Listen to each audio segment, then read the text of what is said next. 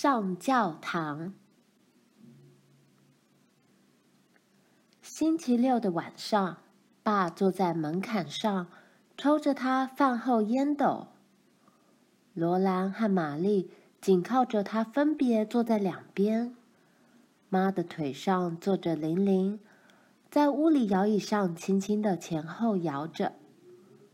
风停了，星星低垂天际，非常明亮。背后黑色的天空显得格外深沉。梅西悄悄地自言自语着。下午在镇里时，他们告诉我说，明天新教堂有布道会。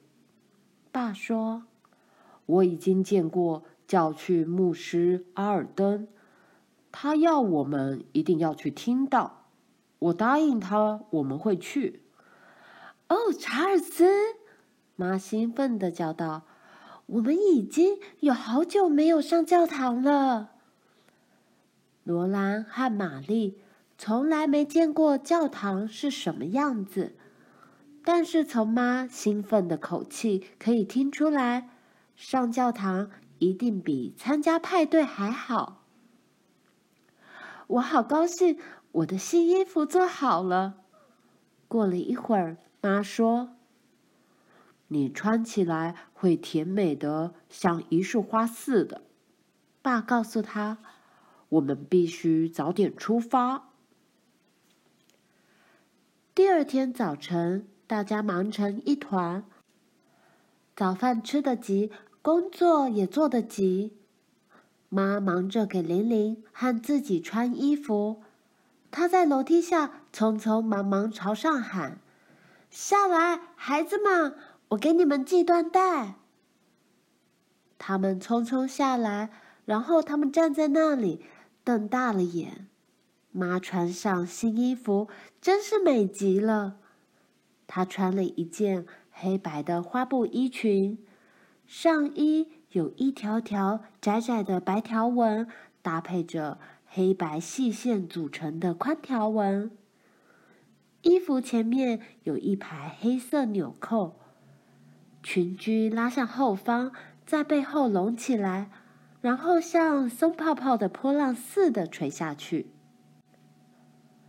衣服上有着小小的竖领，竖领边缘镶着蕾丝花边。一个用蕾丝打成的蝴蝶结坠在妈的胸前，一根金色的胸针将衣领和蝴蝶结别在一起。妈的脸好可爱，脸颊红扑扑的，眼睛非常明亮。妈把罗兰和玛丽转过身，很快的将缎带系在他们的辫子上，然后她牵起玲玲的手，一起走出门外，把门锁上。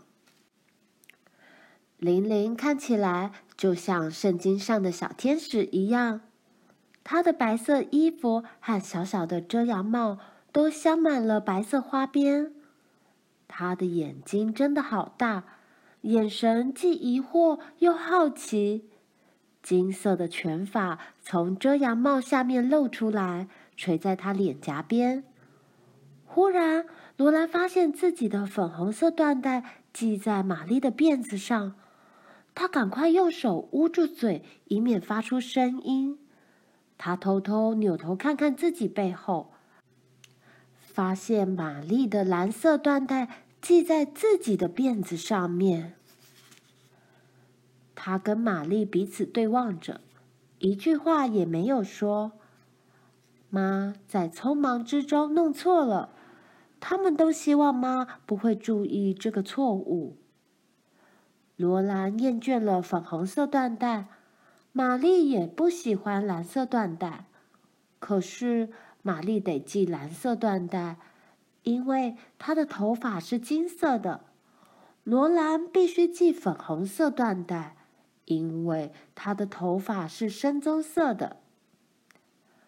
爸驾着篷车从马厩过来，山姆和大卫刚刷过的毛，在早晨的阳光中闪闪发亮。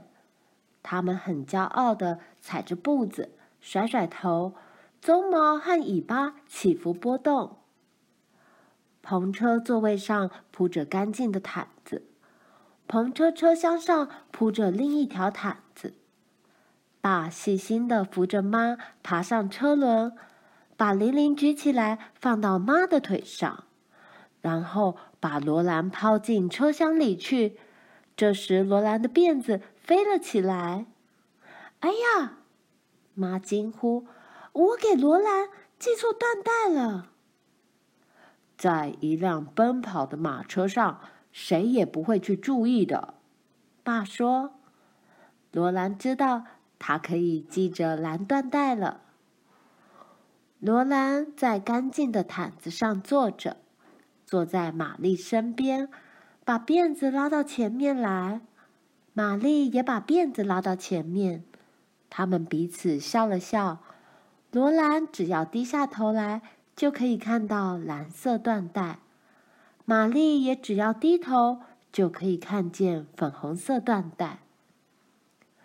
爸吹着口哨，山姆和大卫出发的时候，爸开始唱道：“哦，每个礼拜天清早，妻子在我身边，等着篷车来到，载我们去遨游奔跑。”查尔斯。妈柔声提醒他：“这是礼拜日。”于是他们一起唱起赞美诗来。有个快乐的地方，很远很远的地方，圣徒们光耀礼赞，光耀如白昼。梅西的溪水从柳树树荫下流出来，平坦的扩展开来。在阳光中闪闪发亮，山姆和大卫跑过闪耀的浅水，亮晶晶的水珠飞溅，水波从车轮边荡漾开来。接着，他们驶进了无边无际的大草原里。篷车轻盈地微微摇晃着，沿草原中的小路走。这小路在绿草中几乎看不出来。小鸟在成啼，蜜蜂嗡嗡唱着歌，黄色的大黄蜂在花间飞来飞去，大蚱蜢呼的一声窜起，又呼呼的飞去。很快的，他们进了小镇，铁匠铺的门是关着的，一点声音也没有；商店的门也是关着的。一些盛装的男人和妇女。带着他们衣着整齐的孩子，沿着尘土飞扬的大街边上走着，全都朝着教堂的方向。教堂是距离学校不远的一幢新建筑物。爸驾着车经过草地，向他驶去。它很像学校，只是在它的屋顶上有一个四面没墙、里面也什么都没有的小房间。那是什么？罗兰问。不要用手指，罗兰。妈说：“那是钟塔。”爸在教堂高高的台阶旁停下车，他扶着妈下车。罗兰和玛丽则从车厢边爬下来，他们都等在那里。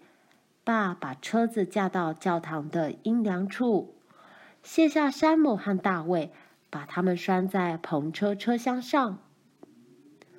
人们从草地上走过来，登上台阶，进入教堂里。教堂里面有种低沉庄严的沙沙声。最后，爸来了，他抱着玲玲，跟妈一起走进教堂里。罗兰和玛丽静静地跟在他们后面。他们在一条长板凳上并排坐下。教堂就像教室一样，只是它有一种奇怪的、又大又空洞的感觉。任何小小的声音碰到那新墙板时，都会变得好响。一个瘦瘦高高的男人站在讲台上的高桌子后面，他穿着黑衣服。系着黑领结，头发和围在脸上的胡子都是黑色的。他的声音很柔和，很亲切。大家都把头低下来。这男人跟上帝说了好久好久的话。罗兰一动也不动地坐着，看着他辫子上的蓝缎带。突然间，他身边有个声音说：“跟我来。”罗兰吓了一跳，一个美丽的女士站在那里，温柔的蓝眼睛充满了笑意。这位女士又说：“跟我来，小女孩，我们要去上主日学。”妈向他们点点头。罗兰和玛丽滑下板凳，他们根本不知道星期天还要上课。这位女士带领他们到了一个角落，学校里的女孩子都在那里，彼此用疑惑的眼光看着对方。那位女士把板凳接起来，围成一个方形的圈子，坐下来，拉着罗兰和克里斯蒂坐在她旁边。当其他的人都在方形圈子的板凳上坐好以后，这位女士说：“她的名字叫做陶尔太太。”然后她也问了他们的名字。接着她说：“现在我要给你们讲一个故事。”罗兰好开心，但是当他听到陶尔太太说：“这是一个小婴儿的故事，很久以前他在埃及出生。”他的名字叫做摩西。以后，他就不再听他讲的故事了。他知道摩西在芦苇中的故事，甚至连玲玲也清楚得很。讲完故事之后，陶尔太太笑得更热切。她说：“现在我们来学一小节圣经，你们说棒不棒？”“棒，女士。”他们都这么回答。陶尔太太轮流教每个女孩一节圣经中的内容，她们要记住这些词句，下个礼拜天要背给她听。这就是主日学的课程。轮到教罗兰时，陶尔太太拥着她，笑得几乎跟妈一样温柔。她说：“我最小的女孩。”只能学一点点功课，这是圣经中最短的一节。罗兰知道那是什么了，但是陶尔太太仍然笑着继续说：“只有两个字而已。”他把这两个字说出来，并且问罗兰：“你想你能把这一节记一整个礼拜吗？”罗兰对陶尔太太感到很惊讶。嘿，他能记住圣经中长长的章节和整首的诗歌呢。可是他并不想伤陶尔太太的心，因此他说：“是的，女士，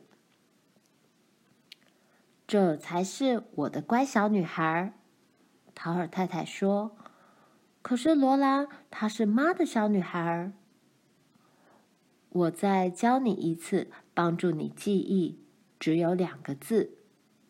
陶尔太太说：“现在你能跟着我念吗？”罗兰有点局促不安。试试看啊！陶尔太太鼓励他。罗兰的头垂得更低了。他细声细气地说出那两个字来。对了，陶尔太太说。现在你会尽力记住它，在下个礼拜天告诉我吗？罗兰点点头，然后每个人都站了起来，他们全都张开嘴要唱《耶路撒冷幸福的地方》。知道歌词和曲调的人并不多。罗兰的背脊骨上像触电一样发麻，耳中沙沙作响。当他们又重新坐下来时，他松了一口气。接着，那位高高瘦瘦的人站起来说话了。罗兰还以为他的话永远也说不完呢。他从敞开的窗子望出去，蝴蝶正自由自在地飞舞，青草在风中摇动。他聆听着风在屋檐边上细细的嘘叫声。他看看蓝色的缎带，看看每一个指甲，欣赏着手指长在手上怎么长得那么恰到好处。他把手指伸直，用两手搭成一个木屋的角落。他抬头瞪着屋顶，他的脚由于一动不动地悬着，已经痛起来了。最后，每个人都站起来，试着再唱一次。歌唱完之后就没有事了，他们可以回家了。那个高高瘦瘦的男人站在门边。他是阿尔登牧师，他跟妈握手，跟爸握握手，聊聊天。接着，他弯下腰来跟罗兰握手。他笑着，露出黑胡子后面的牙齿。他的眼睛很温柔，是蓝色的。他问：“你喜欢主日学吗，罗兰？”突然间，罗兰真心喜欢起主日学来了。他点点头说：“喜欢，先生。那么你每个礼拜天都要来哦。”牧师说：“我们会等你来。”罗兰知道他真的会等他来的，他不会忘记的。在回家的路上，爸说：“哦，卡洛琳，跟一群像我们一样的人在一起做规规矩矩的事情。”真是很愉快呢。是啊，妈很感激地说：“整个星期都在盼望这天到来，真是一件令人快乐的事情。”爸在坐板上转过身来问：“你们第一次上教堂，觉得怎么样？”他们不会唱歌，罗兰说。爸发出洪亮的笑声，然后解释。这是因为没有人用音叉来起音的缘故。现在，查尔斯，妈说，大家都有赞美诗唱本了。也许有一天，我们也能买得起一些唱本吧。爸说。从此以后，他们每个礼拜天都去上主日学。他们到教堂参加了三四次主日学之后，阿尔登牧师才又来替他们做礼拜。阿尔登牧师的教堂是在东部，他住在那边，所以不能每个礼拜天都到这里来。这里只是他在西部的传道所。由于要上主日学，主日学结束后又有谈话的话题。礼拜天再也不像以前那么漫长、单调、无聊了。最好的礼拜天，则是有阿尔登牧师在的礼拜天。他总是记得罗兰，罗兰也常常想念他。他总是叫罗兰和玛丽，我的乡下小姑娘。有一天，爸妈。玛丽和罗兰坐在午餐桌边，谈到那天早上的主日学时，爸说：“如果我要继续和那些衣着整齐的人在一起的话，我就必须弄一双新皮靴了。看，他把脚伸出来，他那修补过的皮靴前面已经开口了。”他们都看着裂口处露出来的红袜子，裂口的皮边已经很薄，而且翻了起来。爸说：“补丁都钉不上去了。”哦，我要你去买双皮靴，查尔斯。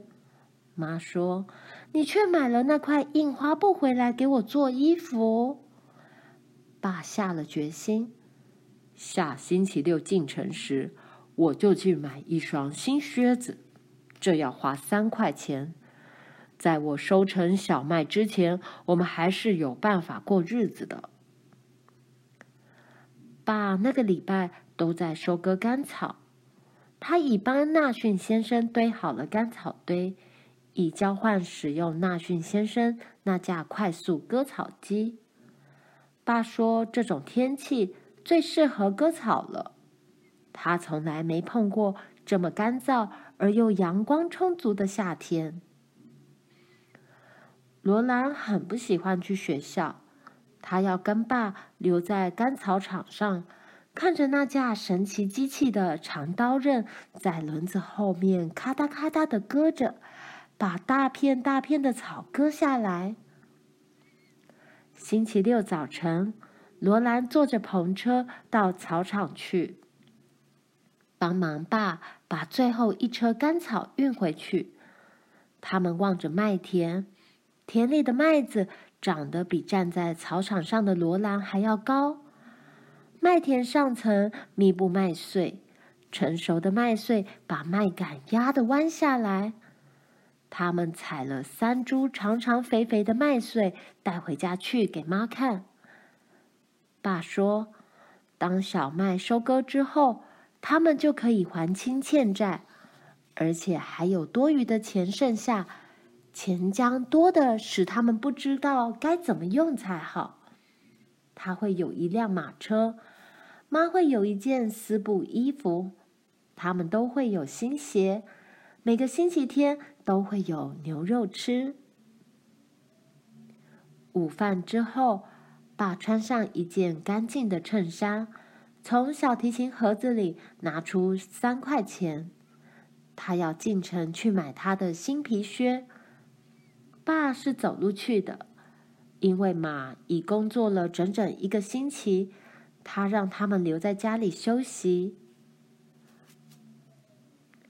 那天下午，爸很晚才走路回来。罗兰看见他走上圆丘，赶快和阿吉从溪里老螃蟹家那边跑上来，跟在他后面走进屋里。妈在炉灶旁转过身来，她正把星期六烤好的面包从烤箱里取出来。“你的皮靴呢，查尔斯？”她问道。“呃，卡路里。”爸说，“我碰到了阿尔登弟兄，他跟我说，他募捐不到足够的钱，在钟塔上装一座钟。”城里的人已经尽力捐出每一分钱了，他只缺三块钱，所以我就把钱给他了。哦，查尔斯，妈只说得出这么一句话来。爸低头看着那双他裂了口的皮靴，我会把它补好的，他说。我总有办法把它缝起来的，而且你知道吗？我们这里可以很清楚的听见钟声。妈很快的转回身去，罗兰悄悄走出来，坐在门阶上，她的喉咙哽咽的发痛。他真希望爸有一双很好的新靴子。没关系的，卡洛琳。他听见爸说：“等不了多久，我就可以收割小麦了。”